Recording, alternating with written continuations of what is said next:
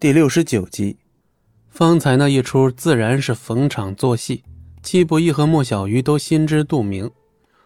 不过这可把江小曼给急坏了，几乎在莫小鱼的耳畔喋喋不休了一个多小时，最后逼得莫小鱼没办法了，只能用工作把他打发走。而戚不义这边也不好过，那些职员的八卦之魂被点燃了，缠着戚不义就是各种稀奇古怪的问题。比如你是怎么把莫小鱼追到手的呀？准备什么时候结婚呢？结婚之后准备要几个孩子呀之类的。戚不义这才意识到，有些话还真是不能乱说，说了那是要命的。最后，戚不义也实在是吃不消，赶紧溜之大吉。天色很快暗了下来，职员们陆陆续续的离开了公司，而莫小鱼就和往常一样是最后一个走的。江小曼突然冒了出来。小鱼姐，今天一起吃饭吧，我请客。莫小鱼诧异的看了江小曼一眼。今天是什么日子啊？你也会请我吃饭？今天当然是个好日子啦！我连餐厅都订好了，就我们两个人。就我们两个？对啊，我们都好久没有一起吃饭了。小鱼姐，该不会不给这个面子吧？江小曼露出一脸委屈的表情。莫小鱼莞尔一笑，不再多说什么，点头答应了下来。江小曼欢呼了一声，欢天喜地的挽住了莫小鱼的胳膊，一起下楼到了停车场。小曼，我的车没停在这。但江小曼却突然沉默了，和先前几乎是判若两人。怎么了，小曼？身体不舒服吗？然而就在这时，身旁的一辆黑色轿车的车门突然被推开。从车上下来一个体型彪悍的男人，此人二话不说就用一块毛巾捂住了莫小鱼的口鼻。莫小鱼被吓了一大跳，正当他要反抗的时候，一股难以言表的疲惫感涌上来，眼皮更是像灌了铅一般。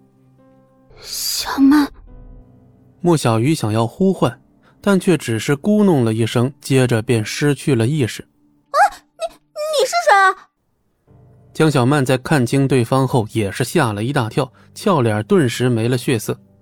你做的很好，顾公子不会亏待你的。可可可是，这跟说好的不一样啊！顾顾公子没说。江小曼的思绪乱作一团，说话都不连贯了。不要问废话，你的任务已经完成了，接下来的事跟你没关系，你什么都不知道，听明白了？啊，我我明白了。江小曼被对方冰冷的眼神给吓到了，只能硬着头皮答应下来。于是江小曼就这么眼睁睁的看着莫小鱼被人带走，直到尾灯消失在视野中，江小曼这才意识到自己做了一件非常可怕的事情。小鱼姐，对不起啊。江小曼失魂落魄的回到公司，却迎头撞上了戚不义。嗯，小鱼呢？七不义来接莫小鱼下班，却发现莫小鱼不知去向，打电话没人接。呃呃，小鱼姐，小鱼姐回家了呀？回家了？嗯啊，时间不早了，我也要回家了。江小曼急忙转身要走，可还没走出一步，就被七不义从身后按住了肩膀。慢着！江小曼心头一颤，立刻甩掉了七不义的手。脏手别碰我，弄脏了我的衣服，你可赔不起。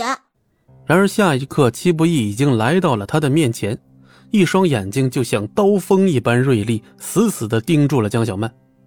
你再说一遍，他去哪儿了？